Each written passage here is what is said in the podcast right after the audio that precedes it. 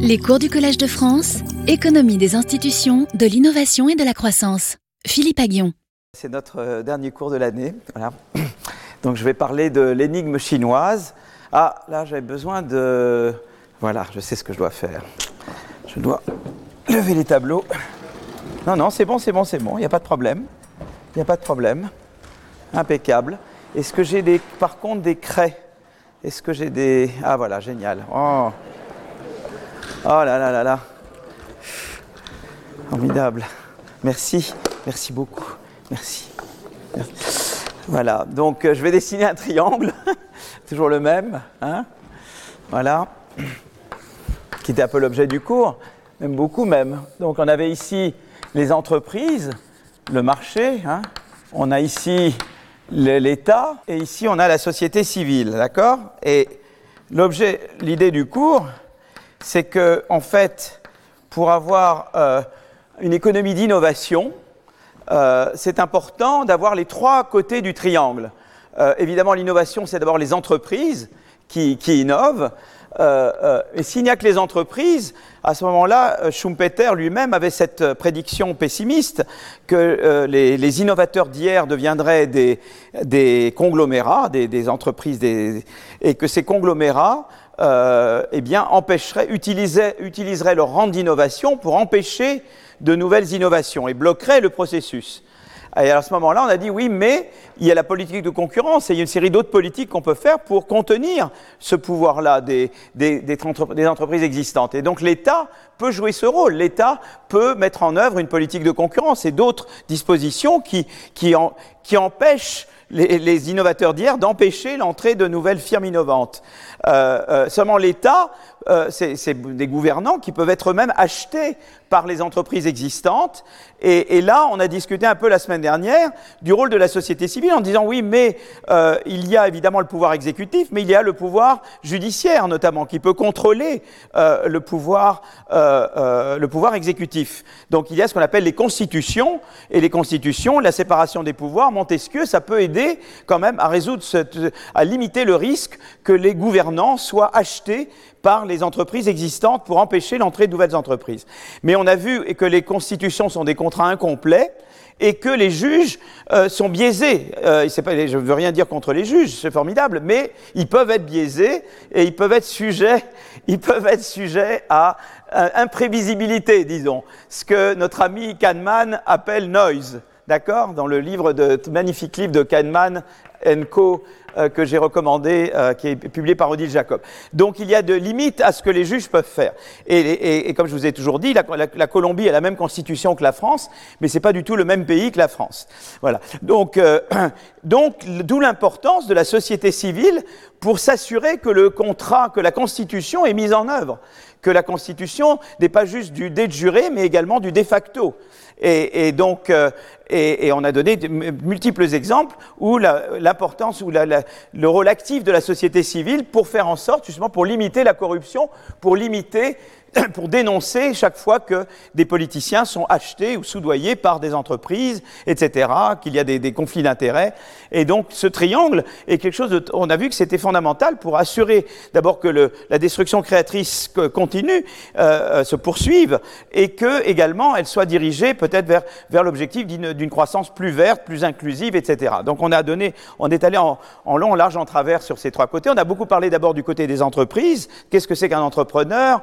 Euh, pourquoi l'entreprise crée de l'emploi, qu'est-ce que, sont les, facteurs d'inégalité au sein des entreprises. Ensuite, on s'est penché sur le rôle de l'État, les différents rôles de l'État. Et ensuite, la dernière fois, on a parlé du rôle de la société civile.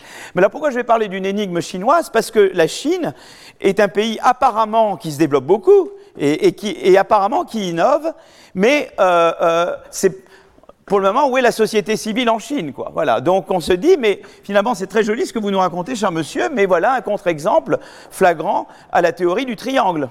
Donc ce que je vais essayer aujourd'hui, c'est de, de, zoomer euh, sur la Chine et de voir est-ce que finalement la théorie du triangle est infirmée ou pas infirmée par l'observation de ce qui s'est passé en Chine depuis Deng Xiaoping essentiellement. Alors ce que je vais vous montrer, c'est le résultat de recherches récentes ou en train Certaines des recherches, nous sommes nous-mêmes en train de les poursuivre en ce moment. Et donc, euh, voilà. Mais euh, comme c'est le, Collège de France, l'idée, c'est de présenter de la recherche en train de se faire. Donc, vous verrez en partie de la, recherche en train de se faire. Voilà. Donc, euh, donc, je mets une énigme chinoise, point d'interrogation.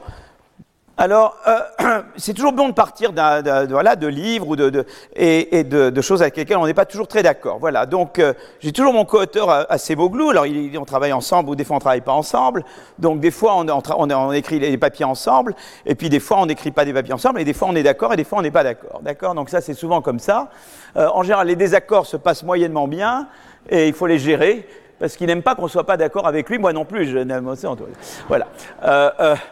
Alors, donc, d'ailleurs, là, alors, le, fait, euh, donc en fait, si vous voulez, c'est que euh, dans ce livre qui s'appelle Why Nations Fell, c'est un livre qui est quand même assez schumpeterien au départ, parce qu'ils disent en fait, il y a deux genres de, pays, il y a deux, deux, types de systèmes économiques. Il y a des systèmes économiques extractifs et des systèmes économiques inclusifs.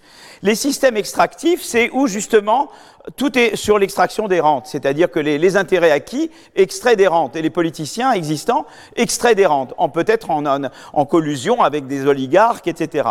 Et, et là, il n'y a pas de destruction créatrice vraiment, il n'y a pas vraiment d'innovation et c'est des pays qui décollent pas. Et puis il y a d'autre côté les économies inclusives, c'est-à-dire des économies qui incluent les entrants. C'est ça que ça veut dire inclusif. C'est-à-dire c'est des économies qui accommodent la destruction créatrice, d'accord? Donc c'est un peu leur vision. Donc elle est a priori choupétérienne, je devrais être très content.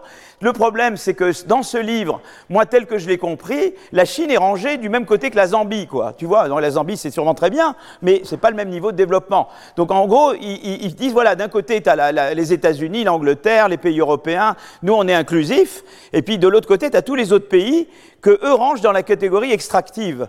Donc si tu lis ce livre, une lecture, disons peut-être euh, euh, superficielle du livre, hein, euh, peut t'amener à penser que la Chine, même, comment on se demande même comment la Chine a décollé, quoi. Comment la Chine a pu sortir de simplement produire du riz. Hein. Voilà. Donc, et, et j'ai toujours eu un peu ce débat avec Daron, parce qu'on est allé ensemble en Chine en 2014 avec des, avec des, des Suédois, et et un petit peu la vision de Daron, c'est tant qu'il y a un parti communiste chinois, forget it. Il euh, n'y a aucun espoir pour ce pays. Quoi. Donc lui, il voulait donner comme, conseil aux Chinois disband de Communist Party. Quoi. Je connais mon avis, euh, good luck, my friend. voilà. Mais peut-être que donc euh, et moi, j'étais un peu d'une vision un peu différente. Voilà, j'étais un peu de mon opinion était un peu plus nuancée et voilà. Mais donc c'était un petit peu ce débat. Donc je caricature volontairement pour donner un peu de piquant, surtout après le déjeuner. Hein, voilà. Voilà. Bon, évidemment, euh, euh, je ne vais rien vous, vous, apprendre, vous le savez tout ça, mais c'est juste pour vous mettre un petit peu à la page.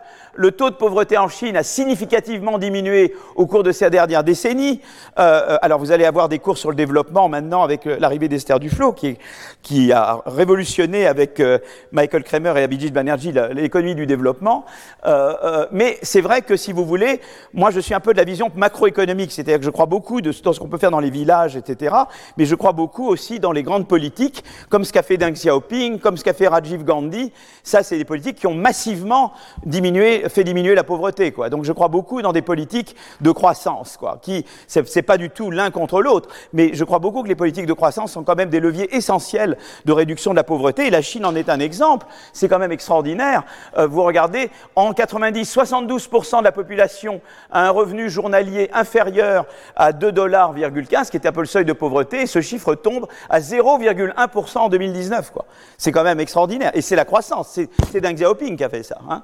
Euh, le PIB chinois augmente à un rythme accéléré euh, suite à l'adhésion de la Chine, notamment à, l'OMC, et c'est fortement rapproché du PIB américain. Donc tu vois, et, alors, et même en, parité de pouvoir d'achat, parce que la vie est moins chère chez eux, tu vois même que ça dépasse le PIB, le PIB, ça dépasse le PIB américain. Là, tu, tu tombes au-dessus de 100%. Hein, du PIB américain, si tu regardes en, pouvoir, en parité de pouvoir d'achat. Donc, euh, euh, donc c'est quand même extraordinaire.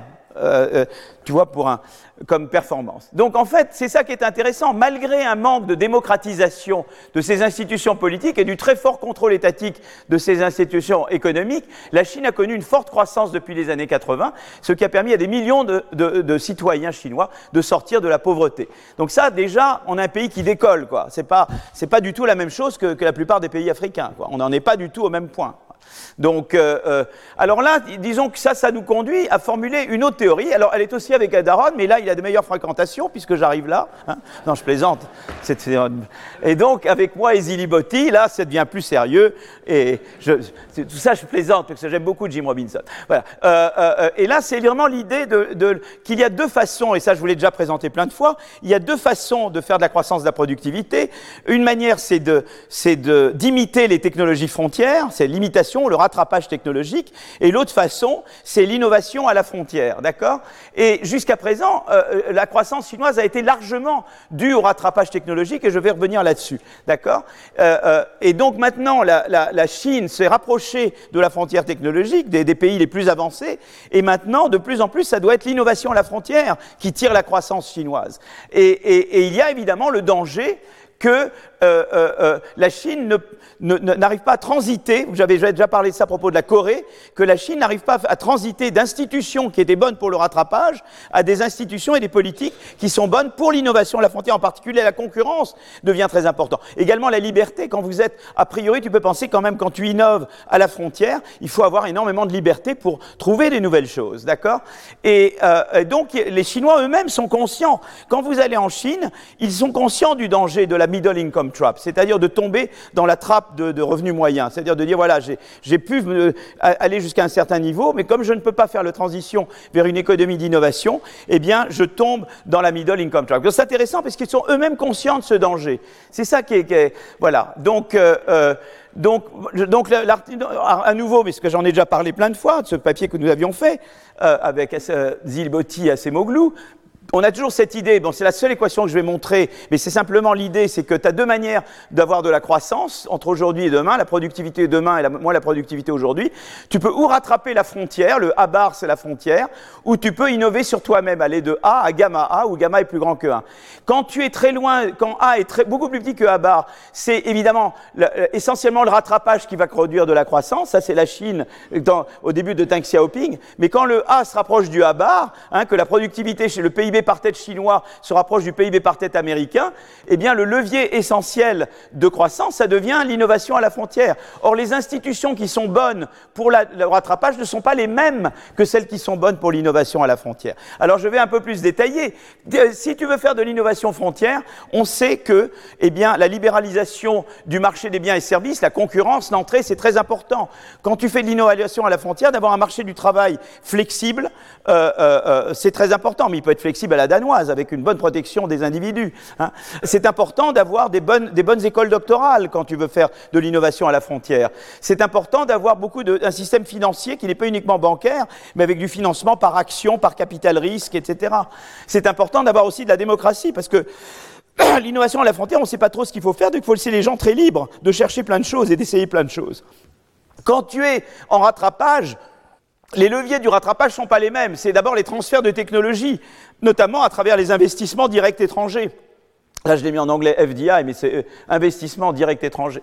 Euh, la réallocation des facteurs de production. Tu veux dire, par exemple, je vais de la campagne à la ville, je vais de l'agriculture vers l'industrie et les services, tu vois et euh, l'amélioration des méthodes de management. C'est une source très importante euh, euh, d'introduire des méthodes modernes de, management. On sait qu'il y a eu des études qui ont regardé les méthodes de management dans différents pays. Je l'ai montré dans des cours précédents et on voit que ben, les pays moins développés ont énormément de progrès à faire pour améliorer leur méthode de management. Vous voyez, donc, donc ça c'est... Et là, je vais vous montrer des choses que j'ai... Ça, je regarde, par exemple, des pays qui ont des barrières à l'entrée élevées et des pays qui ont des barrières à l'entrée basse. Et je regarde le taux de croissance de différents pays selon à quel point ils sont proches des États-Unis en productivité par tête. Donc plus, je vais à droite, plus les pays deviennent avancés. Mais là, j'ai des pays qui ont des fortes barrières à l'entrée, et là, j'ai des pays qui ont beaucoup plus de concurrence, moins de barrières à l'entrée. Alors, il y a toujours une relation décroissante, parce qu'évidemment, plus je suis loin, plus je peux rattraper, donc plus j'ai de la croissance. Ça, c'est toujours vrai. J'ai toujours, euh, quand j'avais commencé la commission Attali, euh, tu as travaillé sur la commission Attali, avec là que j'ai connu Macron, euh, euh eh bien, euh, Attali disait la moyenne de, de, de la croissance mondiale, c'est 6%, donc la France doit pouvoir croître à 6%. J'ai dit non, Jacques, ça marche pas comme ça, parce que en fait, il y, a, la convergence. Et quand tu es, la France est déjà trop avancée pour pouvoir avoir une croissance de 6%. Mais déjà, si on a une croissance de 2%, on est déjà très content. Donc ça, c'est normal. Mais vous voyez, ce qui est intéressant, c'est que quand tu es des pays à, à barrière élevée et que tu es quand même encore proche de la frontière, ton taux de croissance est très bas. Tandis qu'il est beaucoup moins bas si tu as des barrières à l'entrée moins fortes. Comment le réinterpréter? Ça veut dire que si j'ai des barrières à l'entrée fortes, moins de concurrence, c'est pas grave pour la croissance si je suis loin de la frontière. Mais ça devient un problème si je suis près de la frontière. Tu vois? Voilà. Euh, euh, autre exemple, la corruption, c'est la même chose. Mais la corruption, c'est la même chose que les barrières à l'entrée. Parce qu'en fait, qu'est-ce que c'est que la corruption? C'est des entreprises en place qui corrompent des politiciens pour mettre des barrières à l'entrée et empêcher l'arrivée de, concurrents. Et eh ben c'est pareil. Si tu es euh, un pays loin de la frontière, bah, corruption, c'est pas tellement, mais quand tu es un pays proche de la frontière, c'est-à-dire vers la droite des, graphes, bah, tu vois que la croissance est plus élevée si tu as un degré de euh, corruption faible que si tu as un degré de corruption. Et d'où l'importance de la démocratie. Une des premières choses que fait la démocratie, c'est-à-dire que fait la société civile, c'est de réduire le, niveau de corruption. Euh, la R&D, quand tu es loin de la frontière, là, c'est pas très grave de ne pas investir en R&D. Mais quand tu es proche de la frontière, c'est important d'investir en R&D. Le problème, c'est aussi de bien investir en R&D. D'accord? Voilà. Par exemple, quand tu es, on regarde ça aussi entre États américains, quand tu es un État américain loin de la frontière technologique, par exemple aux États-Unis, serait le Mississippi, l'Alabama, c'est pas très grave si tu n'as pas une école doctorale ou si tu n'investis pas beaucoup dans le troisième cycle universitaire. Mais si tu es dans un État euh, euh, dont la productivité est proche de la productivité californienne, qui est l'État le plus productif aux États-Unis, eh bien, euh, c'est important d'avoir de bonnes écoles doctorales et de mettre beaucoup d'investissements dans les écoles doctorales. Par exemple, Massachusetts, Connecticut, New York, etc. Pour eux, c'est important d'avoir de l'enseignement doctoral parce qu'ils sont près de la frontière et l'innovation est davantage un levier de croissance. Voyez Donc voilà, voilà les. Voilà. Alors je pourrais mettre la démocratie. Alors ce qui se passe souvent, c'est qu'on peut représenter de cette manière-là. On peut dire voilà, il y a deux manières. Là, j'ai le, j'ai le, j'ai le PIB, j'ai le PIB euh, euh, euh, autant, j'ai le PIB euh, au temps T-1, à quel point je suis près de la frontière, disons, au temps T-1, et ça, c'est à quel point je suis près de la frontière au temps T. En gros, c'est mon PIB par tête au temps T-1, mon PIB par tête au temps T. Euh, la Chine, euh, donc au début, donc, cette courbe-là, elle vous dit, pour chaque PIB aujourd'hui, voilà le PIB demain. Et tu vois que la courbe rouge, c'est si tu suis une stratégie de rattrapage, et la courbe verte, c'est si tu suis une stratégie d'innovation. Quand tu es loin de la frontière, tu as plutôt intérêt à être sur le rouge. Et tu vois, la Chine, là, en 90, elle suit une stratégie d'investissement, tu vois, de, qui n'est pas une stratégie d'innovation à la frontière. C'est ça qui fait que, étant donné le PIB par tête aujourd'hui, tu maximises ton PIB par tête demain. Tu vois, tu vas plus haut là que là. Donc quand tu es au niveau où la Chine était, même Teng Xiaoping encore en dessous, tu as intérêt à mettre toute la gomme sur le rattrapage. Mais à un moment donné, ce qui s'est passé, c'est qu'à un moment donné, ce qui se passe, c'est que cette courbe, cette droite croise celle-ci, et à un moment donné, ça devient, il faut, à partir de ce point-là, il faut mettre la gomme sur l'innovation à la frontière. Et la Chine, elle est là, quoi. Elle a passé le stade où elle aurait dû passer vraiment à des stratégies d'innovation, et elle est encore à faire beaucoup de stratégies d'investissement. Et, le problème, c'est que si tu, tardes trop, tu risques à être bloqué dans une trappe de développement. Voilà. Donc c'est un peu, c'est ça l'idée, c'est qu'à un moment donné, tu devrais shifter, mais qu'est-ce qui peut faire que tu ne shiftes pas? Eh bien, en Corée, on a vu que c'était les, les chaobols, des gros conglomérats qui empêchaient la transition nécessaire de la Corée pour passer du rouge au vert. Hein. Au Japon, c'est les keretsus, qui sont l'équivalent des chaobols, qui sont les conglomérats japonais. Et en Chine, c'est le système politique. Donc voilà, et donc voilà on en est pour le moment. Donc c'est pour vous donner un petit, un petit aperçu de voilà quelle est la théorie que moi. Donc moi, au lieu de dire euh, supprimer le partition, essayez de voir si vous pouvez faire des politiques de concurrence ou des politiques qui donnent une certaine liberté aux chercheurs, même dans le cadre de votre euh, régime, pour essayer d'aller, mettez un peu de société civile en gros, pour aller quand même vers quelque chose d'innovation. Ça sera peut-être pas aussi innovant, ou, ou peut-être qu'il y aura beaucoup de, comme vous avez, peut-être vous ne serez pas aussi efficace pour innover, mais vous mettez tellement de moyens qu'avec les moyens énormes que vous mettez, plus de donner quand même un peu de, de, voyez, de, de, de, champ à la société civile, vous pouvez quand même avec ça arriver très loin. Voyez Donc c'était différent le discours que j'avais par rapport à Daron, qui lui disait This man the Communist Party. Voilà. Alors, euh, euh, des exemples de trappes, je vous avais déjà dit, l'Argentine, ça c'est le PIB par tête argentin euh, divisé par le PIB par tête américain. Jusque de 1870 à 1930, eh bien, c'est constant à peu près. Ça veut dire que l'Argentine croît à une productivité qui croît à la même vitesse que la productivité américaine. Et puis, à un moment donné, l'Argentine décroche. Voilà, parce qu'elle aurait dû faire une transition vers une économie d'innovation qu'elle n'a pas faite. La Corée, je vous en ai déjà parlé, une forte croissance au début, et cette croissance décline parce que la Corée tarde à passer d'une économie de rattrapage à une économie d'innovation. Donc c'est toujours pour vous remettre des choses en mémoire que vous avez. Maintenant, je viens vraiment à la Chine. Donc maintenant, essayons d'appliquer cette théorie avec Acemoglu et Zilibotti à la Chine. Alors qu'est-ce que dit Gilibotti ça, c'est euh, son adresse présidentielle à la Société européenne d'économie. Euh, euh, pendant au moins deux décennies après 78, la Chine a connu une forte croissance par l'imitation et le rattrapage, avec des taux d'investissement très élevés, mais également de fortes barrières à l'entrée et une corruption omniprésente. Les connexions politiques étaient indispensables pour faire fonctionner une entreprise, étaient et demeurent. Hein. Euh, euh, par ailleurs, depuis les années 90, il y a réallocation des facteurs. Je vous le montrerai. On passe beaucoup de l'agriculture vers les services et vers euh, l'industrie, mais beaucoup vers les services également. Euh, euh, et il y a une énorme croissance du stock de capital en Chine. Et la Chine a eu recours évidemment aux capitaux étrangers. Donc elle a pu faire venir, de, elle a fait du rattrapage en, en apprenant quand il y avait des investisseurs étrangers, eh bien les Chinois copient les, les technologies étrangères. C'est pour ça que nous on ne veut pas leur donner TGV parce qu'on a peur qu'ils copient. D'ailleurs ils ont copié maintenant, ils ont de superbes TGV en Chine. Voilà. Euh, alors regardez la réallocation. Là, vous avez l'agriculture. vous voyez la part de l'agriculture dans la valeur ajoutée. Vous voyez, regardez, ça baisse et les autres sont à peu près constants, mais quand même, vous avez les services qui augmentent. Voyez, donc vous avez quand même la réallocation, mais surtout, la baisse est la plus grande pour l'agriculture. Donc ça, c'est la réallocation des facteurs. Euh, euh, les investissements directs étrangers, ils ont beaucoup augmenté. Ça, c'est l'investissement direct étranger en pourcentage du PIB. Donc en fait, en valeur absolue, l'investissement étranger a augmenté, mais en comme le PIB a aussi beaucoup augmenté, en pourcentage, il y a une légère baisse. Mais euh, en fait, avant, c'était très bas. Ça a d'abord beaucoup monté, parce que là, à ce moment-là, le PIB chinois était bas. Et puis maintenant, si ça baisse doucement, c'est parce que le PIB, euh, le PIB chinois augmente. C'est pas parce que l'investissement étranger diminue.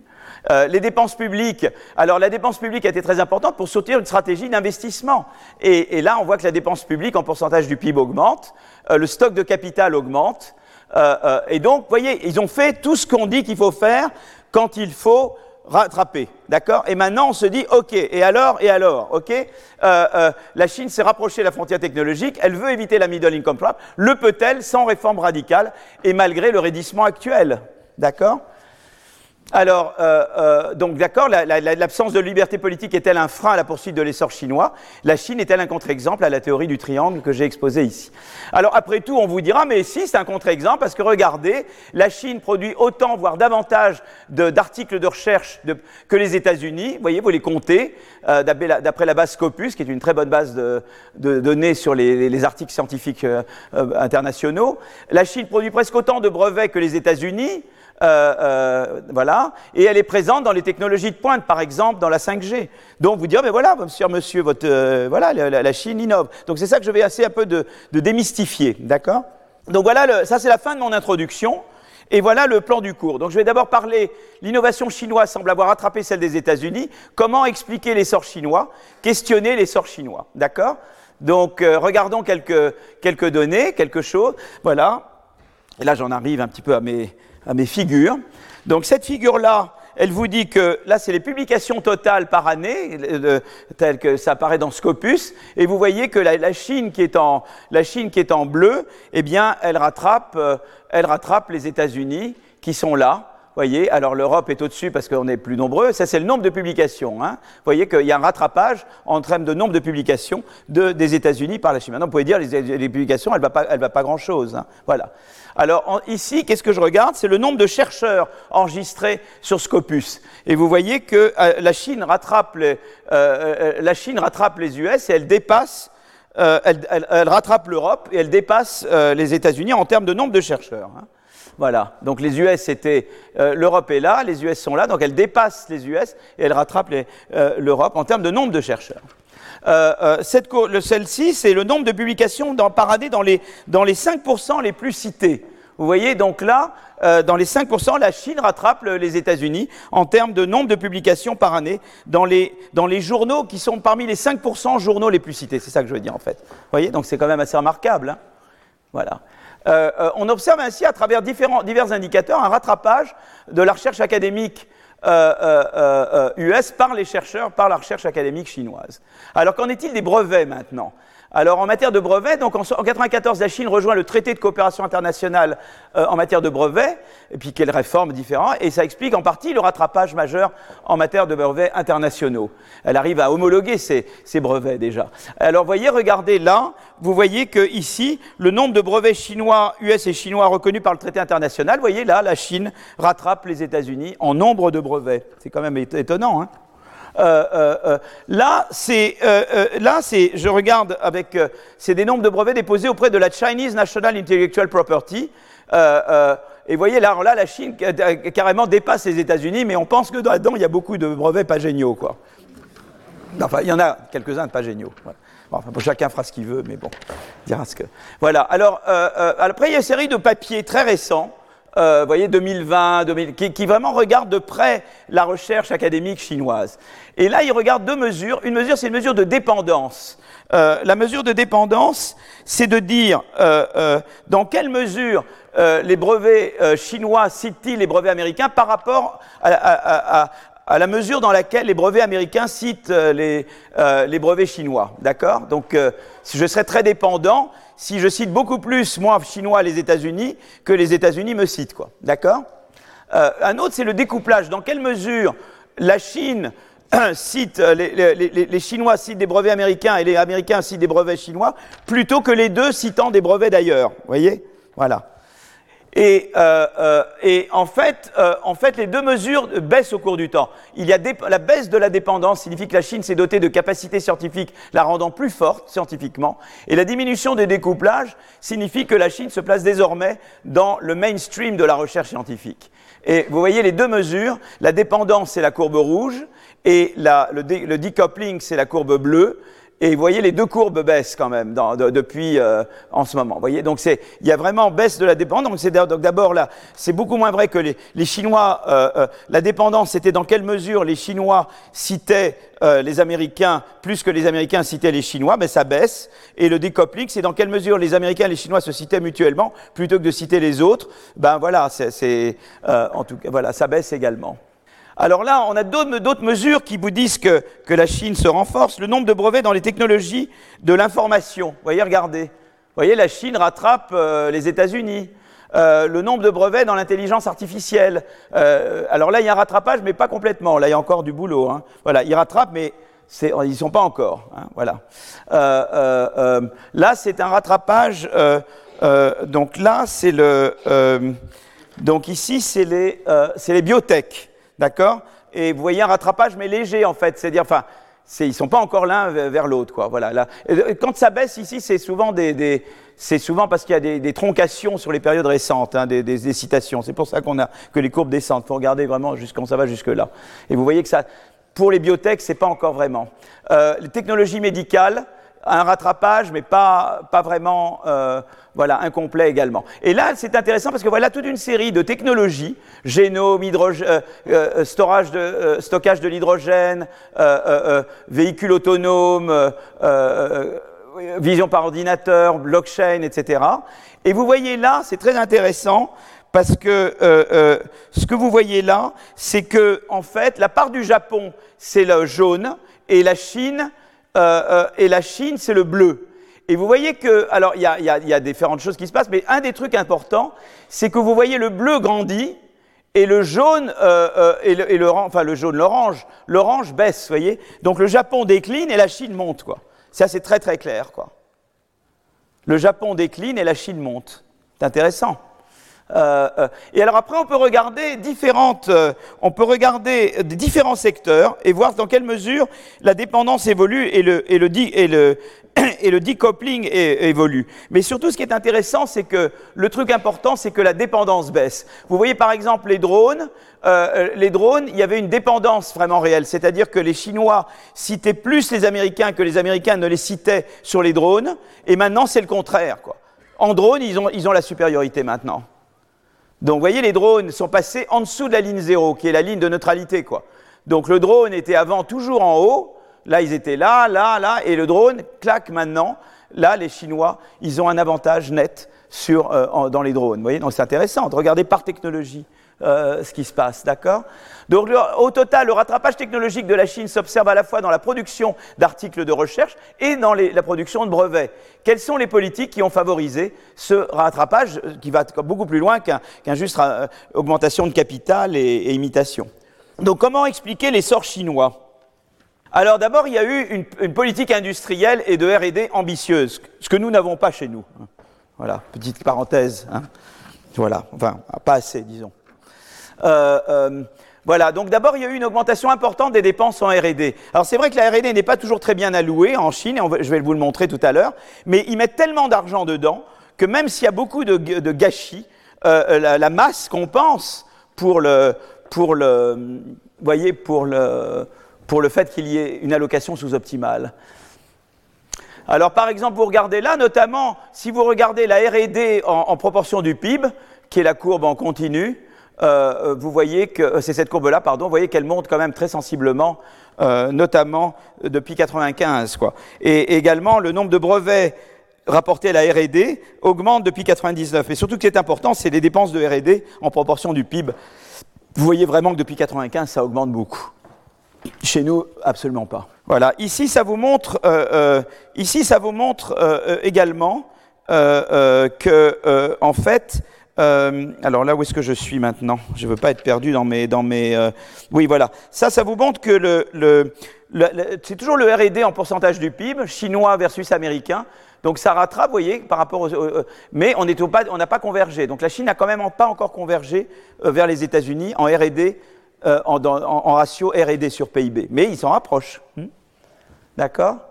Et, là, c'est et là, c'est les dépenses en absolu et vous voyez qu'en termes absolus, il y a rattrapage complet parce que la Chine est plus grande. Moi, je vous avais dit tout à l'heure le R&D en pourcentage du PIB. Mais évidemment, la, Chine, c'est gros, quoi. Et, vous voyez qu'en termes absolus, il y a rattrapage, il y a rattrapage, enfin, en termes de dépenses de R&D de, la Chine par rapport aux États-Unis. Donc, donc, la première chose, c'est qu'ils ont dépensé beaucoup de R&D, d'accord? Mais euh, par-delà les dépenses en R&D, ils ont euh, euh, ils ont introduit des choses. Par exemple, le crédit d'impôt. Moi, je vous ai toujours dit qu'en France, le crédit impôt recherche est mal foutu. Il faudrait qu'il dépende du ratio entre dépenses de R&D et taille de l'entreprise. C'est exactement ce que font les Chinois. Vous voyez, on devrait, on devrait prendre de la graine des Chinois. Les Anglais font ça également. Hein Donc, c'est le programme Inocom. Il est ciblé sur des entreprises de huit industries identifiées comme secteurs d'avenir et il est conditionné notamment à la part des dépenses en R&D euh, donc R&D divisé par la taille de l'entreprise, l'emploi qualifié de l'entreprise, revenus générés par les ventes de produits, services high-tech, nombre de brevets, efficacité du management. Donc ils ont différents critères. Et on va en considérer surtout deux, ces dépenses, ces dépenses en R&D et puis nombre de brevets. C'est surtout celles-là qu'on va regarder. Voilà. Et euh, euh, donc, euh, voilà un premier papier qui teste ça. Donc il regarde ça. Il regarde 7000 entreprises à Shanghai entre 2011 et 2015 qui ont tout juste obtenu le score pour être éligibles, comparé à des entreprises qui sont juste en dessous. Comme ça, on est, parce qu'il y a toujours le problème des effets de sélection. On veut être certain qu'on ne capture pas le fait que ceux qui obtiennent les, les, bourses sont meilleurs a priori que ceux qui ne les ont pas. Donc je regarde des gens qui sont juste au-dessus du score et je les compare à des gens juste au-dessous du score, d'accord, pour pour avoir des, des gens comparables, d'accord, pour avoir un groupe de contrôle qui est comparable au, groupe de traitement. D'accord? Et euh, euh, eh bien, les revenus ont été multipliés par 3 pour les produits high-tech. Euh, donc, les revenus générés par les produits high-tech ont été multipliés par 3 dans les deux ans pour les entreprises qui ont obtenu le crédit d'impôt comparé à celles qui ne l'ont pas eu. En moyenne, deux brevets en plus par an pour ceux euh, euh, euh, qui, ont obtenu le, crédit d'impôt par rapport à ceux juste en dessous qui ne l'avaient pas obtenu, le groupe de contrôle, et sans que ça ait forcément augmenté la dépense en interne de R&D. Donc c'est que vraiment l'aide a aidé à booster, sans que même ils aient, indépendamment de la dépense en R&D de ces entreprises, ça, a boosté l'innovation et, les brevets et les revenus générés par des produits high-tech nouveaux. Voilà. alors ça, c'était une première politique. Je reviendrai sur cette politique de crédit d'impôt tout à l'heure, d'accord? Mais pour le moment, il y a une autre politique, c'est celle des industries stratégiques. Euh, émergentes. Alors l'idée, c'est de, cibler ces industries-là, enfin ces, secteurs-là, énergie nouvelle, matériaux, euh, biotech, euh, voilà, technologie de l'information, nouvelle génération, etc. L'environnement est inclus. Hein. et c'est des secteurs. Alors là, c'est très intéressant parce que l'objectif déclaré l'objectif déclaré de ces, de ces politiques-là, c'est en fait de, de pousser pour l'innovation intégrée c'est-à-dire l'innovation qui permet le rattrapage, l'innovation qui permet de vous mettre aux normes internationales et de, et de faire la concurrence au niveau international. Donc c'est intéressant. On pousse à, à s'intégrer en même temps qu'innover. Vous voyez ce que je veux dire? Et euh, donc à innover dans ce que font les autres dans le monde, pas à innover dans un truc que les autres ne font pas. Euh, donc, si vous voulez, c'est intéressant parce que, évidemment, ça s'est traduit par une plus grande intégration technologique de la Chine. C'était le but, c'était le but visé. Hein. Mais euh, euh, ce qu'on va voir, ce qu'on voit là, c'est que c'est très intéressant. Le flux de brevets a baissé parce qu'en fait, mais en même temps, la qualité, la qualité des brevets, euh, euh, euh, le flux de brevets a baissé, mais la qualité, elle, elle n'a pas baissé. C'est très intéressant. C'est-à-dire que vraiment, ce qui s'est passé, c'est que la qualité n'a pas baissé et le flux a baissé parce que en fait, on a incité à se rapprocher de la frontière des technologies où il est plus difficile d'innover. Donc on a dit aux gens allez là où c'est dur, allez là où vous avez, là où d'autres font la même chose. Et c'est pour ça que le flux n'a pas augmenté, mais la qualité n'a pas baissé. Donc ils ont vraiment, ils, sont devenus plus compétitifs avec le, reste du monde. Quoi. Très intéressant. Mais ça se mesure pas en nombre là, ça se mesure en fait en, qualité qui baisse pas pour un nombre qui baisse. Donc, euh, donc ça veut dire qu'on vise la qualité parce qu'on veut devenir euh, du même niveau que les autres. C'est intéressant comme, comme politique. Voilà. Alors l'influence de l'international, au début des années 80, Deng Xiaoping instaure des zones économiques spéciales où les règles de collectivisation sont assouplies pour attirer des investisseurs étrangers. La politique est efficace pour attirer les investisseurs, augmentation des flux vers la Chine d'investissements directs étrangers. D'accord? Et là, on voit évidemment, eh bien, euh, voyez, l'énorme, enfin, l'augmentation rapide des investissements étrangers. Bon, maintenant, ça s'est à peu près stabilisé. D'accord? Euh, euh, En pourcentage du PIB, évidemment, ça baisse parce que le PIB augmente. Donc c'est pour ça que ça, vous voyez ça baisser, hein, d'accord? Et donc euh, euh, voilà. Et, en fait, on sait que bah, ce qu'on appelle les spillovers, c'est-à-dire les externalités technologiques de, ces investissements directs, ont été gigantesques. Euh, voilà, maintenant ils savent faire des trains à grande vitesse eux-mêmes, quoi. Ils n'ont plus besoin de nous, hein, et, ça c'est vrai pour toutes les technologies. Donc en fait, il y a eu des, papiers qui ont montré, l'ampleur des, externalités technologiques sur les, firmes chinoises dans les régions où les firmes étrangères se sont établies. Et, mais elles n'ont été possibles qu'en raison d'un investissement dans la R&D domestique. C'est toujours une chose. Ça a été vrai pour l'innovation verte. Ce qu'on appelait l'innovation verte au début, c'était celle pour réduire les famines. C'est dans les pays où il y avait une R&D locale que, les transferts de technologie pour, euh, c'était l'innovation verte, mais c'était l'innovation verte pas au sens environnemental, c'était l'innovation verte au sens de, produire des grains, de produire de la nourriture. C'est là où il y avait de la R&D locale que les transferts se faisaient mieux. Et donc c'est ça qui est très intéressant, c'est la synergie entre une R&D, mais c'est une R&D pour bien accommoder l'investissement étranger et pour apprendre vite de, des investisseurs étrangers. Et ça, les Chinois ont été excellents pour faire ça. Quoi. Voilà. Alors maintenant, il y a eu des politiques ciblées, euh, euh, euh, et donc, et je vais notamment de parler de politique dans le secteur académique déjà. alors, vous allez devenir des experts sur la Chine. Hein. Vous en serez beaucoup plus que beaucoup de gens. Alors, secteur académique, plusieurs réformes ont été menées dans le, dans le secteur académique pour mettre à niveau le système universitaire chinois. Des réformes organisationnelles. Depuis les années 90, il y a un certain nombre de projets pour améliorer la gouvernance des, universités. Nous, on a essayé de faire ça avec les IDEX et les LABEX, hein, vous vous souvenez? Moi, j'étais dans le jury IDEX, alors euh, on voyait les gens... Euh, on voyait les gens venir, enfin présenter les projets, dont le Collège de France, mais à l'époque j'y étais pas et j'étais de l'autre côté de la, la barrière. Je dis, oh, vous là, là, euh, voilà. Et euh, pour essayer d'améliorer, parce qu'on voulait donner de l'argent conditionnellement à changement de gouvernance. On ne voulait pas donner de l'argent à fond perdu sans qu'on change la gouvernance. C'est très important. C'est très important l'idée qu'on ne peut pas faire de la dépense publique sans veiller à une bonne gouvernance de la dépense publique. Je crois que c'est une idée. Euh, et, surtout, ce qu'ils ont fait, c'est qu'ils ont introduit des systèmes de tenure track. Qu'est-ce que c'est que la tenure track? Aux États-Unis, mais maintenant c'est vrai dans beaucoup d'autres pays, quand vous commencez comme assistant, vous êtes embauché pour une période de six ans. Euh, et, donc voilà. Et après, vous avez un comité qui décide de votre titularisation. Donc vous n'êtes pas tout de suite titularisé. Donc vous avez des incitations à produire, quoi, parce que si vous ne produisez pas, eh ben vous n'êtes pas titularisé. Voilà, donc il y a une grosse angoisse de la, de la, de la titularisation, c'est assez angoissant quand même, hein. euh, mais ça marche, c'est un système qui marche très bien pour la production académique. Et en fait, on a vu que la mise en place des tenure tracks a eu un impact énorme, même en Chine, sur l'augmentation du nombre, sur le nombre de publications pour les professeurs embauchés. Euh, donc ça c'est important. Et puis ils ont fait d'autres politiques, ils ont par exemple la politique des 1000 talents pour faire revenir des chercheurs chinois, donc en les attirant avec, on leur donne des labs, des moyens, etc. Et ça, ça a permis à des chercheurs chinois de revenir en Chine. Euh, euh, euh, donc il y a eu cette série de politiques. Alors maintenant, je vais essayer de questionner. Je vais dire voilà, bon, tout ça c'est très bien, ils ont fait beaucoup de choses, mais est-ce que, est que tout va pour le mieux dans le meilleur des mondes, d'accord? Et, et, dans quelle mesure la Chine est-elle indépendante en, en, matière académique, par exemple?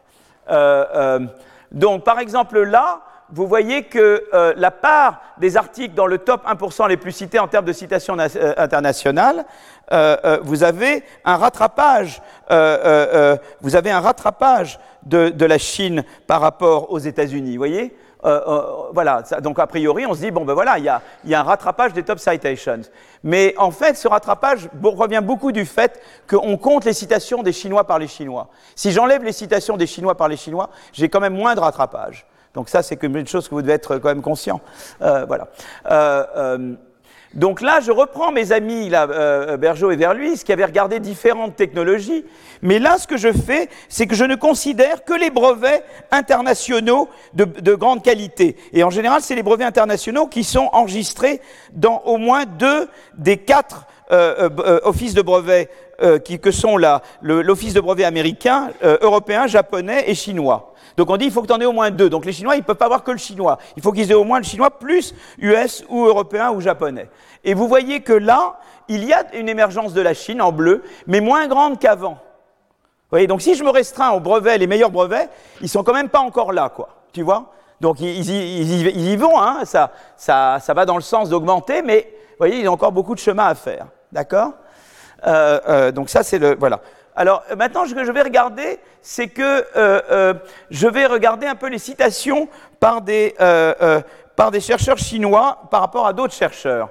Alors en fait, ici, ce que je regarde dans ce, diagramme, c'est que je, range les, les, chercheurs chinois en termes de, de citations ailleurs qu'aux États-Unis, par tout le monde sauf les États-Unis, pour les ranger indépendamment des États-Unis. D'accord Et après, je me dis, voilà, je regarde parmi les chercheurs chinois cités ailleurs, ceux qui sont le plus, le top 1% cités ailleurs.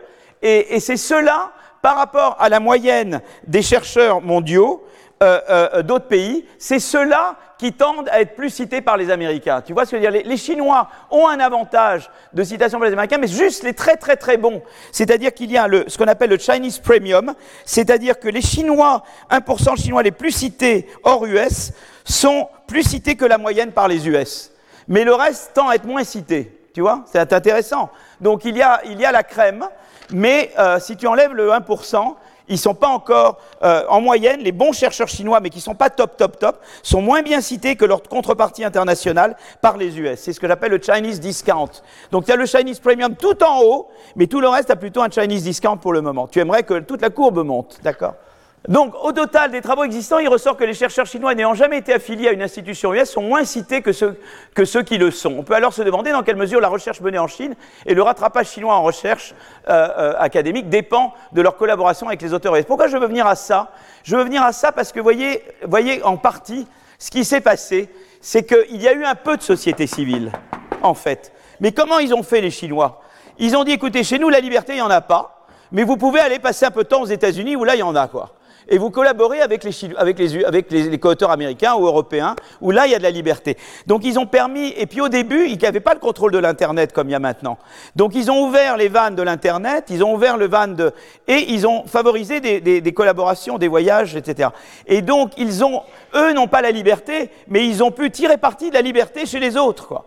Donc, eux, ils ont mis énormément de moyens dans la R&D, ils ont mis le tenure track, ils ont fait des réformes, comme j'ai montré tout à l'heure, crédit d'impôt. Et pour le reste, mes cocos, on vous paye des billets d'avion, quoi. D'accord? Et vous partez aux États-Unis. Là, vous pouvez faire ce que vous voulez, du, du walk dans les universités, tout, on ne s'inquiète pas, mais évidemment, pas chez nous. D'accord? Voilà. Donc, euh, euh, alors où j'en suis maintenant dans mes, dans mes trucs, moi? Voilà. Alors là, euh, en fait, ce qui s'est passé, c'est que comment je vais pouvoir mettre en évidence cet effet de liberté? Eh bien, ce qu'on va faire, c'est qu'on va explorer un retour de trucs. Qu'est-ce qui est passé avec Trump? Mais avant Trump même, on a les Américains se sont dit, oulala, danger, danger, on va mettre des restrictions, on va d'abord imposer des sanctions aux Chinois et des restrictions en termes de collaboration avec les Chinois. Et ce que je vais regarder là, c'est en quelle mesure ces restrictions ont négativement affecté la production académique chinoise. Tu vois? C'est une manière, à contrario, de montrer l'importance que la collaboration avec les US avait pour la recherche chinoise. J'utilise, à contrario, on, parce que c'est un travail joint, et notamment mes deux amis euh, Luc et Raphaël, voilà, euh, euh, c'est un royal jeu ou un je sais pas quoi. Donc on regarde par contrario en disant voilà, il y a ces sanctions, qu'est-ce que ça va faire? Et vous voyez qu'on regarde, on regarde le nombre de, classes technologiques affectées à des sanctions, et vous voyez que ça augmente déjà un peu avec, avec Bush, George W, puis après euh, le second terme d'Obama, et Trump à nouveau. Et ça, c'est le nombre de, que j'appellerais entities, c'est le nombre de, de, chercheurs affectés, quoi, tu vois, et, et qui augmente également.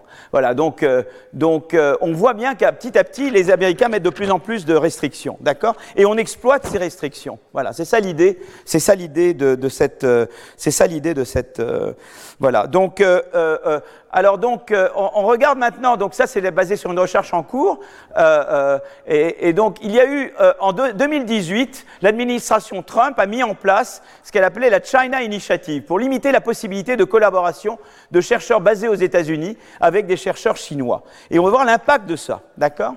Euh, euh, Donc d'abord, cette courbe-là, euh, elle, vous montre, cette figure-là, elle vous montre que la part de la Chine C'est très intéressant, ça c'est la part de la Chine dans les collaborations des chercheurs US avec des chercheurs étrangers. Et vous voyez que, regardez, ça avait augmenté jusque-là, et après 2018, ça baisse. Vous voyez l'effet de la China Initiative il y a retournement de cette courbe. Toutes les autres courbes sont, euh, sont voyez, monotones. C'est la part de, la Chine dans les collaborations des, des chercheurs. Euh, euh, euh voyez, et les collaborations US-Chine, voyez, ça, ça a augmenté et là, ça baisse. Et c'est ça que j'explore. C'est ce retournement-là, l'effet de ce retournement-là. D'accord? Là, à nouveau, on le voit. Euh, euh, donc là, on regarde la part des publications de chercheurs chinois avec des co-auteurs US. C'est la courbe orange alors que la part des, chercheurs, des collaborations, des, publications de chercheurs chinois avec des co-auteurs européens, vous voyez, la part avec les co-auteurs européens, elle augmente toujours de manière monotone, tandis que la part des publications de chercheurs chinois avec des co-auteurs US, elle augmente là, et après 2018, elle baisse. Et j'explore ça, et je vais voir quel est l'effet de ça. Alors évidemment, j'ai peu d'années, donc on a peu d'années pour faire ça. On essaie, vous voyez, de, de tirer le maximum d'un nombre minimum d'observations. D'accord? Donc, on va regarder la mesure de productivité qu'on va regarder, c'est sur la base de, données dites bibliométriques. Ce projet repose sur l'utilisation de Scopus, une base de données développée par Elsevier, regroupant un grand nombre de publications dans un large spectre de sujets. Scopus permet de retracer l'intégralité de la carrière académique d'un chercheur, notamment ses, ses affiliations et collaborations successives au cours du temps. D'accord?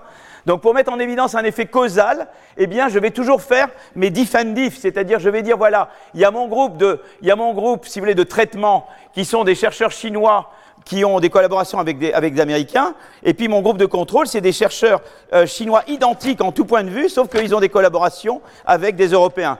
Évidemment, les, seconds ne seront pas affectés par la China Initiative, parce qu'il n'y a pas eu l'équivalent en Europe d'un China Initiative, mais les premiers seront affectés par la China Initiative, d'accord?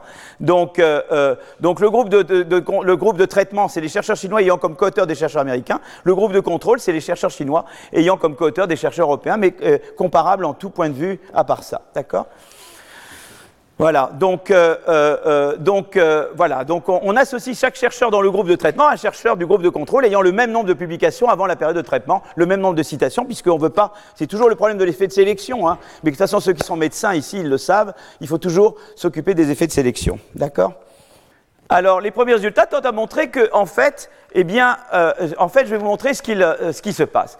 Alors là, on voit que le nombre de papiers dans le top 5, euh, alors le bleu, c'est ce qui est, l'orange, le, le, c'est ce qui est avant Trump, avant que Trump mette en place l'initiative, et le bleu, c'est ce qui vient après. On voit qu'il n'y a pas tellement de variations. Mais là, à nouveau, j'ai compté les citations chinoises. Si je n'avais pas les citations chinoises, ma conjecture, on y est quasiment, c'est que ça serait décroissant quand même. Vous voyez, parce que là, on n'a pas compté les citations par des Chinois eux-mêmes. Et je pense que c'est en grande partie maintenu à cause des citations par des papiers chinois. Mais on va y arriver dans une semaine ou deux, malheureusement, voilà. Ah, je ne désespère pas. Voilà.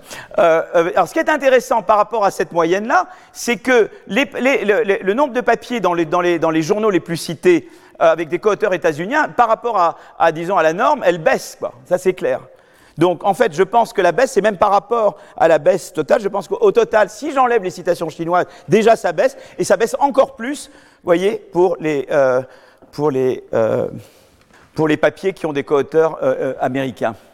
Par contre, ça monte un peu. Le nombre agrégé de papiers dans le top 5, publiés avec des co-auteurs européens, augmente fortement. Donc en fait, il y a une réallocation de co-auteurs américains vers des co-auteurs européens. D'accord?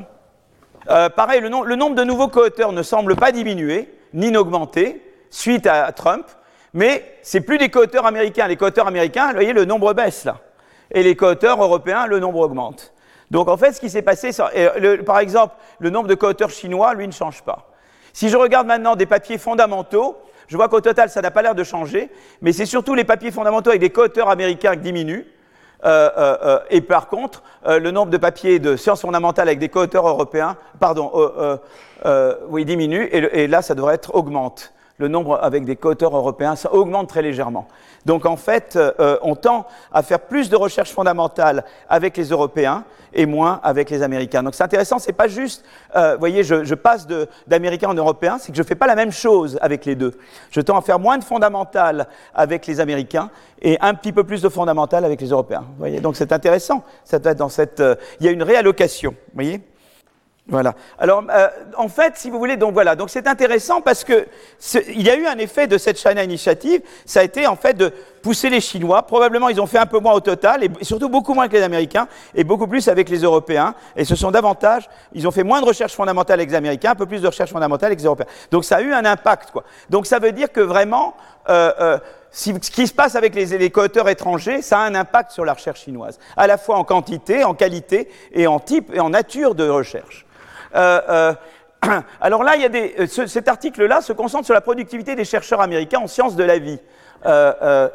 et on regarde, et donc là, on regarde, donc on regarde maintenant, on se place du côté US. Donc tout à l'heure, on se plaçait du côté chinois, et on se disait du côté chinois, qu'est-ce qui se passe quand il y a la China Initiative? Maintenant, je me place du côté américain. Qu'est-ce qui se passe quand il y a la China Initiative? D'accord?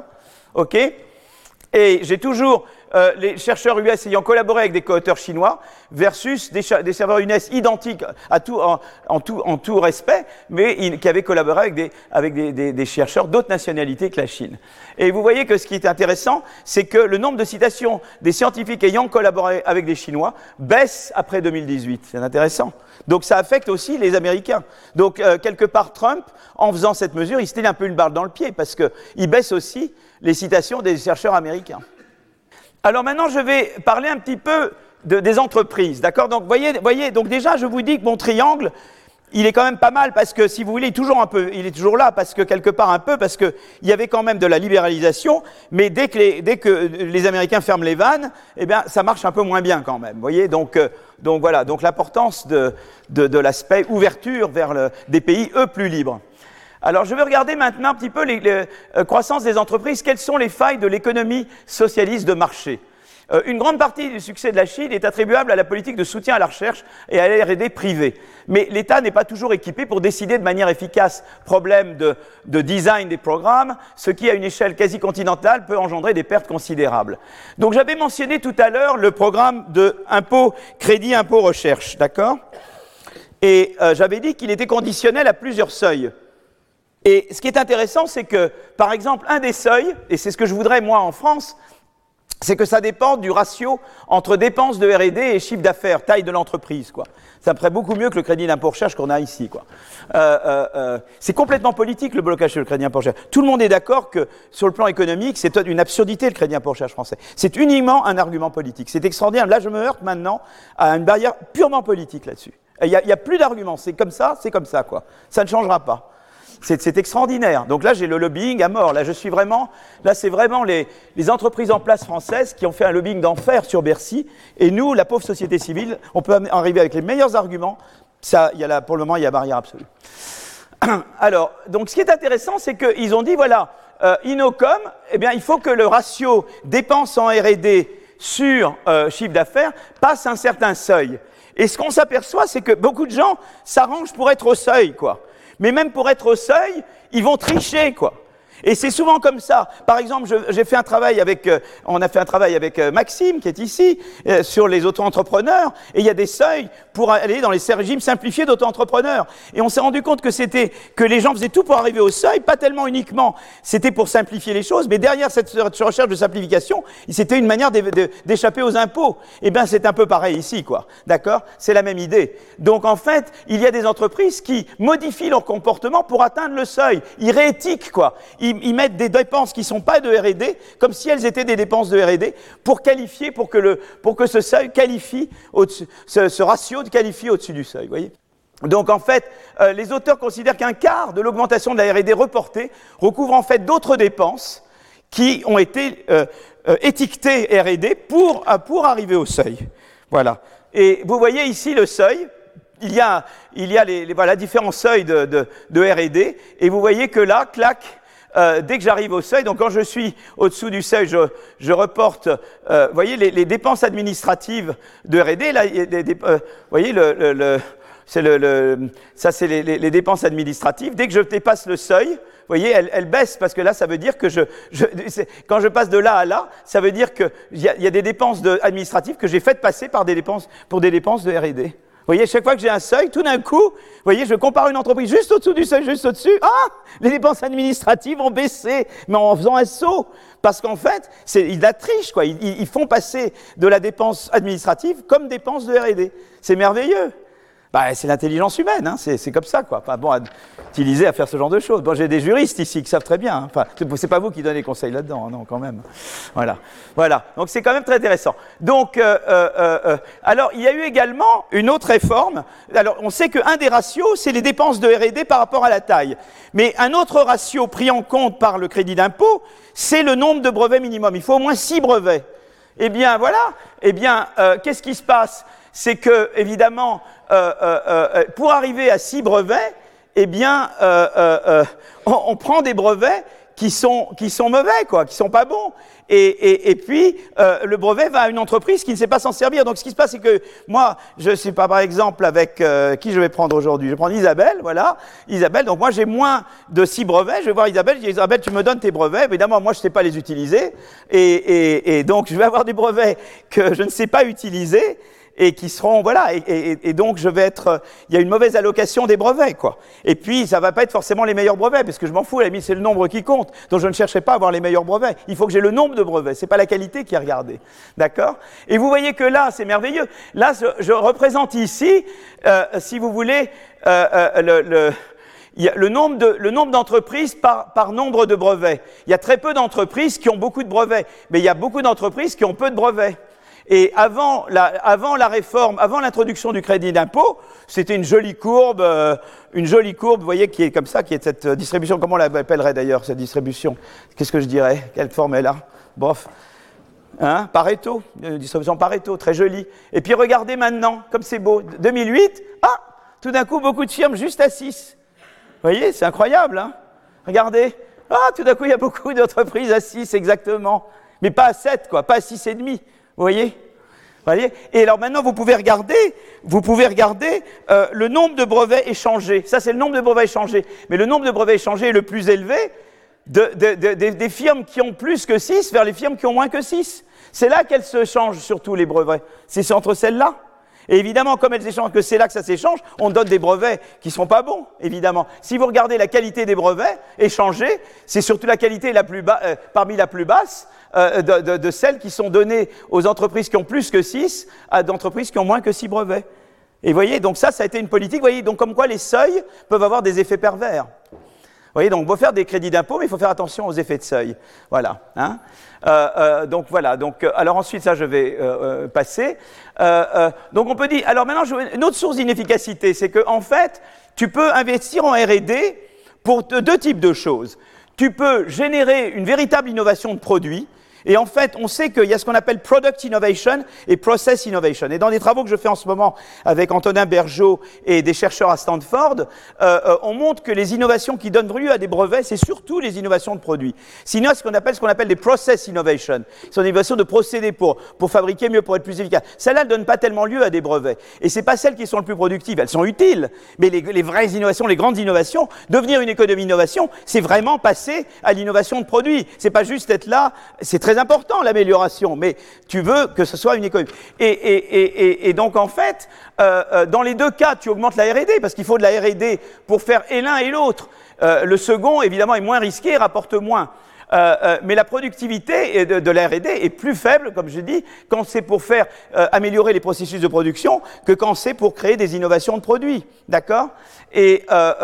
Donc, intuitivement, comme j'avais dit, ma théorie de la distance à la frontière, quand tu es une entreprise loin de la frontière, tu dis, moi, je vais surtout imiter et je vais faire des innovations d'adaptation, tu vois, d'amélioration. Je ne vais pas faire tellement d'innovation frontière de produits. Mais quand je suis une entreprise au-delà d'un certain niveau de productivité, Ma, ma, source principale de rente, c'est de faire de l'innovation de produits et de vraiment d'innover à la frontière, d'accord? Et alors donc normalement, ce qui devrait se passer, c'est que, euh, eh bien, tant que je suis en dessous d'un certain niveau en termes de proximité à la frontière, proximité à la frontière, ça veut dire ma, productivité comparée à la, meilleure productivité possible dans mon secteur. Donc si je suis une entreprise qui suis en deçà d'un certain niveau, je devrais faire uniquement de l'innovation, d'adaptation, et à un moment donné, je devrais passer entièrement à l'innovation de, produits, vous voyez, de l'innovation frontière, quoi. Mais ce qui se passe, si vous voulez, c'est que, euh, c'est que, euh, en fait, ce qui empêche ce, ce, ce, cela de se passer, c'est qu'il il peut y avoir ce que j'appelle des frictions économiques. Vous voyez, ce qu'on appelle des wedges en, anglais. La Chine est particulièrement exposée à ces frictions, accès difficile au capital, concurrence imparfaite, importante des, des grandes entreprises publiques, les state-owned enterprises. Ces frictions réduisent la corrélation entre mon niveau de productivité et la probabilité que je vais faire de l'innovation de produits plutôt que de l'innovation d'amélioration, plutôt que de l'investissement d'amélioration. D'accord? Et vous voyez, regardez ce qui se passe, c'est qu'en fait, par exemple, euh, euh, euh, ce qui va se passer, c'est que donc là, je suis, je suis en train de voilà, j'arrive ici. Ce qui va se passer, c'est que, vous voyez, regardez là, là c'est d'une économie sans friction. Donc dès que tu es au-dessus d'un niveau, clac, tu passes au truc. Mais quand tu as des frictions, ça va être comme ça. Et plus là, tu as, des frictions, et là, tu as encore plus de frictions. Et plus tu as des frictions, plus la courbe, elle est, elle est, horizontale. Tu vois ce que je veux dire? Et en fait, euh, euh, les frictions réduisent la corrélation entre productivité probabilité d'innover produit. Par exemple, des entreprises très productives, dont la croissance est contrainte par, par, par, la, par les imperfections de marché de crédit, eh bien, elles seront contraintes, elles vont pas pouvoir innover autant. Par contre, les entreprises d'État moins productives que les autres, eh bien, elles sont obligées d'innover par l'État, alors qu'elles sont pas très bonnes à innover. Tu vois ce que je veux dire? Et donc tu vois comment tu passes d'un truc comme ça à un truc comme ça. Et ce qui est intéressant, c'est que en fait, euh, euh, en, en, quand on regarde la, la, croissance de la productivité des entreprises euh, en fonction de est-ce qu'elles sont frontières ou pas, on sait que c'est toujours décroissant parce que plus quand tu n'es pas frontière, tu peux croître très vite en rattrapant la frontière. Quand tu es proche de la frontière, tu crois moins vite parce que bah, tu es là à innover à la frontière, c'est plus dur. Mais vous voyez que là, je regarde les courbes noires, c'est pour des courbes où il n'y a pas d'investissement en R&D, et les courbes grises, c'est pour les, les, firmes où il y a de l'investissement en R&D. En 2001, euh, euh, avant, les, avant le crédit d'impôt et tout ça, avant les réformes, bon, c'était, oui, c'était, vraiment euh, pareil, quoi. Tu investis en R&D ou pas, tu jettes ton argent par les fenêtres parce que tu n'augmentes pas l'efficacité des firmes qui sont proches de la frontière. Tu vois, l'idée de la R&D et de bien de la louer, c'est d'empêcher les firmes de, de, de, d'avoir la croissance de leur productivité tomber aussi vite je vous avais montré tout à l'heure, je vous avais dit, barrière à l'entrée, euh, je vous avais dit que ceux qui font de la R&D, plus tu es proche de la frontière, plus la R&D devient importante pour la croissance. Mais c'est vrai pour les entreprises aussi. Seulement si ta R&D est jetée à la poubelle, à utiliser n'importe comment, ta R&D, il n'y a aucune différence entre investir en R&D ou pas. Les deux courbes sont quasiment les mêmes. Alors, ce qui se passe, c'est que, évidemment, entre 2007 2012, par rapport à 2001 2007, c'est un peu mieux parce que les entreprises où on met de la R&D en Chine, vous voyez, elles vont quand même elles vont quand même croître un peu plus euh, euh, euh, proche, quand elles arrivent proche de la frontière. Tu vois, cette courbe grise croise la courbe bleue. Mais vous voyez, comparé à Taïwan, par exemple, tu vois Taïwan, entre 2001 et 2007, je compare maintenant 2001-2007, je compare la Chine, euh, et même je pourrais comparer sur des périodes plus longues. Euh, Taïwan, c'est beaucoup plus, vous voyez, Taïwan, eh bien, ceux qui investissent beaucoup plus en R&D, la R&D est tellement efficacement allouée en Taïwan que là, clac, ça te fait remonter ta, ta croissance, tu vois Tandis qu'en Chine, ça fait un peu mieux que pas d'R&D, mais pas beaucoup mieux. Donc si la Chine envahit Taïwan, ils vont passer de là à là, quoi. Voilà, vous avez, l'argument massu. Je crois que c'est ça que Biden n'a pas expliqué à Xi Jinping. Mon coco, tu fais, euh, qu'à dire, là, tu passes de là, tu, vas, tu vas de là à là, machin. Voilà. Donc, euh, Très bien. Donc fondamentalement, les institutions qui permettent la convergence technologique ne sont pas les mêmes que celles qui permettent l'innovation. Pour l'imitation, l'investissement massif tel qu'il a eu lieu en Chine a été très efficace. Il fallait investir pour augmenter le stock et la qualité du capital physique. Il fallait réallouer, il fallait profiter de, l'investissement direct étranger, il fallait transférer des technologies, il fallait faire de la, du changement structurel vers les services et l'industrie. Euh, euh, euh et l'efficacité de politiques de champions nationaux euh, a été tout à fait là. Mais quid de l'innovation par destruction créatrice donc, dans le discours, les dirigeants chinois sont conscients de ce changement. Quand on est allé en 2014, ils disaient c'est vrai qu'on a un problème de passer à la middle income. Alors eux, ce qu'ils espéraient, c'est que le parti pouvait jouer ce rôle. Vois, ils disaient par exemple la corruption, oui, d'accord, vous, vous avez la société civile, mais nous, peut-être que le parti peut contrôler le gouvernement, quoi. Et eux pensaient que le parti pouvait jouer ce rôle-là. C'est intéressant de voir. Eux, ils pensaient qu'ils pouvaient arriver. Donc, moi, je, leur je, je, parle par rapport à Daron. Daron, il dit changez votre système politique. Euh, ben, moi, j'ai écouté, faites ce que vous voulez. Mais vous avez besoin de concurrence et vous avez besoin de liberté dans la recherche. Si vous n'avez pas ces éléments-là, vous n'allez pas y arriver. Ah, maintenant, vous pouvez le faire comme vous voulez pour y arriver. Vous voyez, il n'y a peut-être pas une seule façon de produire ces outcomes. Moi, je ne leur dis pas d'emblée comment ils y arrivent. Mais on sait qu'il faut de la concurrence. Ça, on sait que c'est important. Et on sait qu'il faut de la flexibilité, de la concurrence, etc. Euh, maintenant, il y a peut-être différentes façons d'y arriver. Donc, euh, alors, la question maintenant que je me pose, c'est est-ce que le progrès chinois peut se maintenir euh, malgré l'absence de liberté? D'accord? Je vais parler un peu des entreprises. Je suis Oh là, je vais arriver, j'ai peur d'arriver trop vite, moi.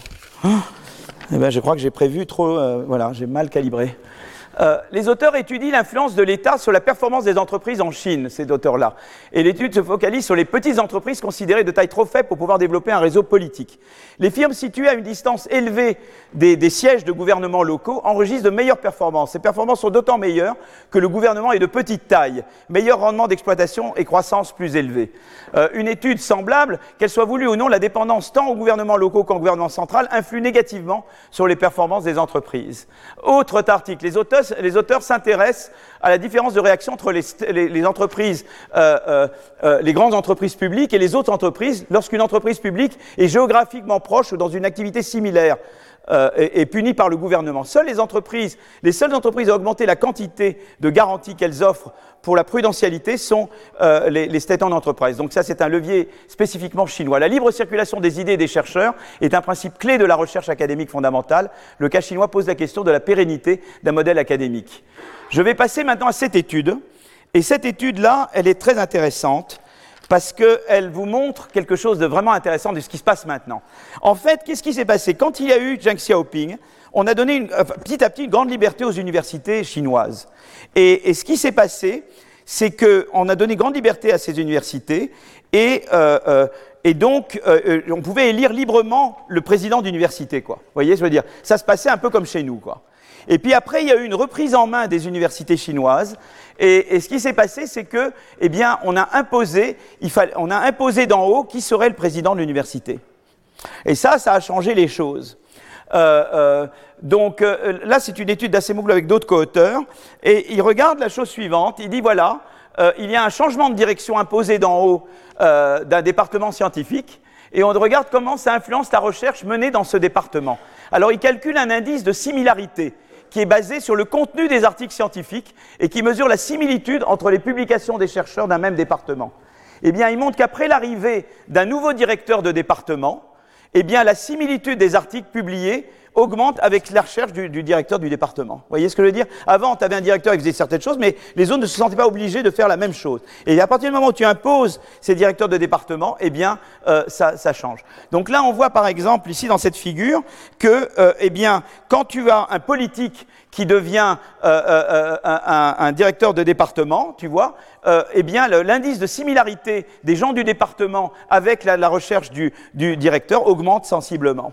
Euh, euh, euh, et ce qui est très intéressant, c'est que c'est hétérogène, c'est-à-dire que c'est particulièrement vrai pour les chercheurs les moins productifs. Ici, je regarde les chercheurs qui sont, disons, non, c'est le type du leader. Ça, change avec la productivité du, du c'est ça qui est intéressant. Ça change avec la productivité de, de, de, c'est la productivité pas des chercheurs, c'est la productivité du directeur. On copie plus les médiocres, quoi. C'est horrible.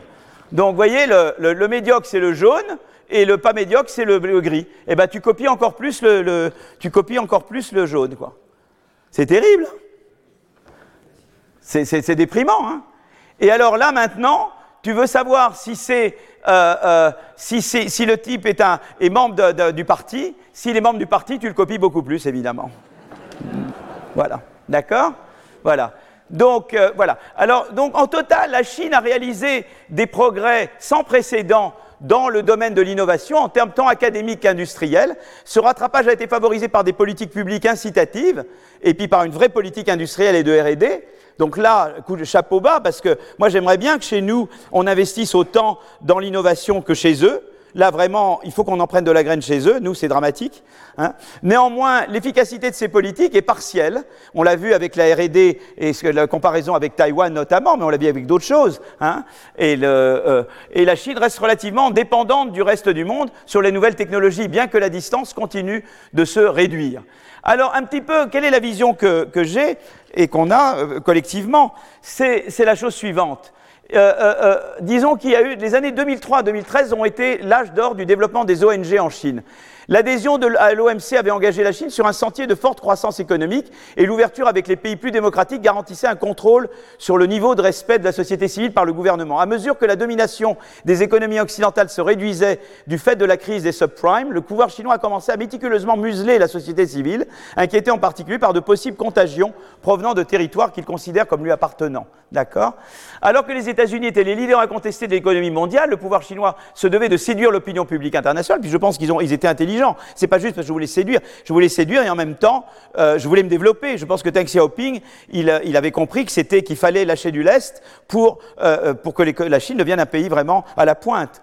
Donc, donc, ils ont relâché la bride, et, c'est pour ça que la, Pékin s'est engagé, et évidemment pour l'adhésion à l'OMC, il fallait aussi donner des gages.